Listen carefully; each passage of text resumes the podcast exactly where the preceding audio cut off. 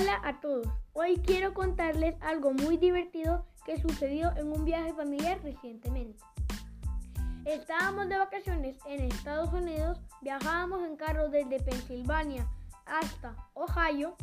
Nos detuvimos en una estación de servicio y área de descanso. Mi papá fue al baño y cuando estaba adentro sintió que alguien trataba de abrir la puerta. Y entonces él empezó a decir, go, go, go. Y la persona seguía tratando de abrir la puerta del baño.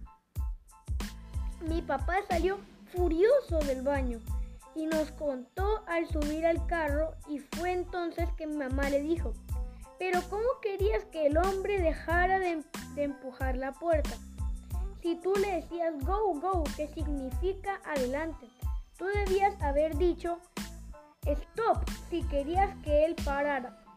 Y todos en el carro reíamos a carcajadas por el enojo de mi papá y su pésimo inglés.